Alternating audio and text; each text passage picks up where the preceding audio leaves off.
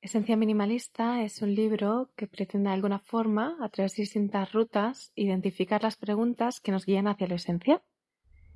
Y sobre lo esencial hablamos hoy.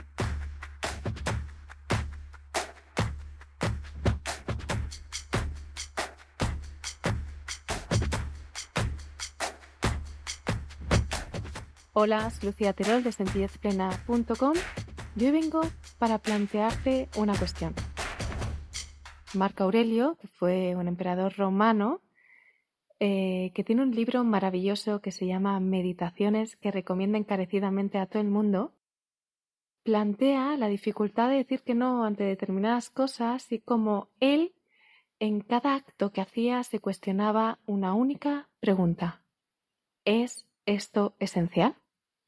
Hacerse esta pregunta de alguna forma le determinaba o le permitía identificar aquellas actividades que hacía porque eran esenciales o aquellas que hacía porque se supone que tengo que o porque se sentía obligado o porque era lo que se esperaba o porque aquí las razones eran diferentes. Y desde aquí, desde darse respuesta a esta pregunta, era desde donde él elegía en qué acciones se involucraba o en cuáles no.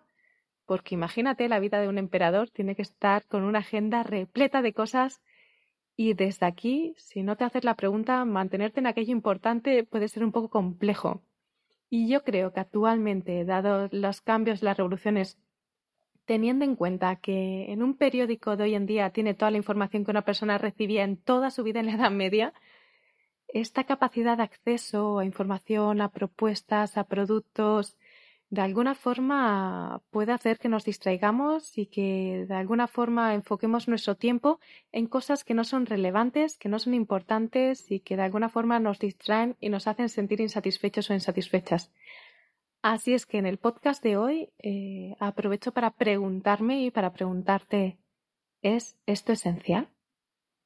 Es curioso porque llevo ya tiempo haciéndome esta pregunta, no a diario, pero sí puntualmente con algunas actividades que, me cuestan especialmente y, a través de hacerme esta simple pregunta he descubierto muchísimas cosas y me ha servido para decir que no algunas y priorizar otras. Así es que confío en que te aporte valor esta sabiduría que no viene de mí, sino de Marco Aurelio. Un abrazo y seguimos.